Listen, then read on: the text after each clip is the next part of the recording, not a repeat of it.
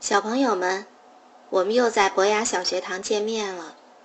今天，然然妈妈要跟小朋友们聊的节气是夏至。夏至是比较特殊的一个节气，在这之前，天亮得越来越早，黑得越来越晚，直到夏至这一天，白天最长，夜晚最短。之后呢？小朋友们可以留心一下，过了夏至，白天就要慢慢变短，夜晚就要慢慢变长了。像不像爬山爬到山顶就要下山了？中国古人就是在这种不断更迭的自然规律中体会到“物极必反，盛极而衰”，也就是我们小满节气时说的。为什么没有大满这样的节气？早在两千七百年前，中国的祖先就利用一种叫做土圭的工具，确定了夏至日。土圭是最古老的计时仪器，上面有一根竖立的杆子，通过观察杆子影子的移动变化来测定季节。夏至这一天。干影的长度最短，因为太阳在这个时候到了地球最北边的位置。夏至这一天的晚上，如果有机会去郊外看星星，你们一定会发现，北斗七星的勺柄正好指向南方。斗柄东指，天下皆春；斗柄南指，天下皆夏。斗柄西指，天下皆秋；斗柄北指，天下皆冬。季节不同，北斗七星的位置也不同，所以中国古代的人会根据它的位置变化来确定季节。传说中，皇帝会坐着北斗七星视察四方，定四时，分寒暑。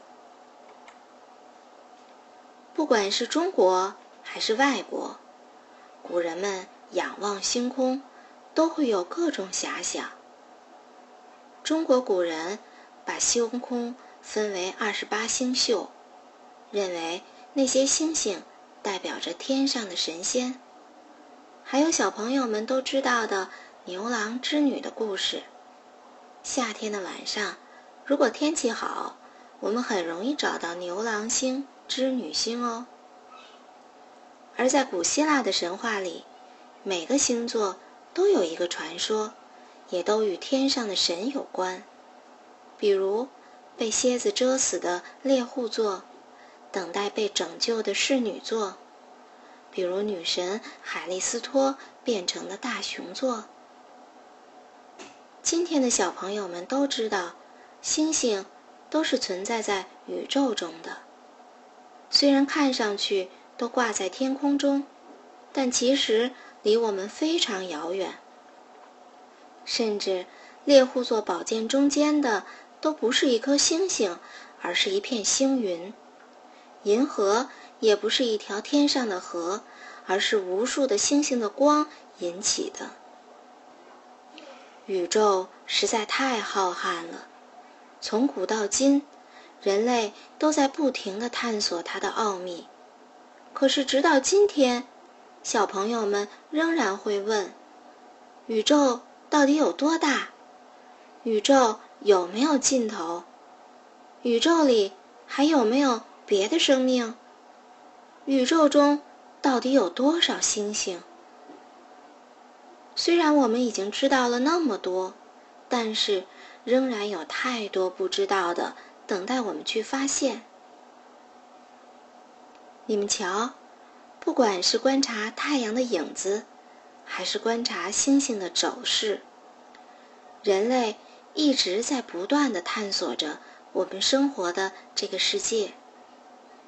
让我们想想看，要发现太阳影子的规律，要做什么？要发现斗柄指向的秘密，要做什么？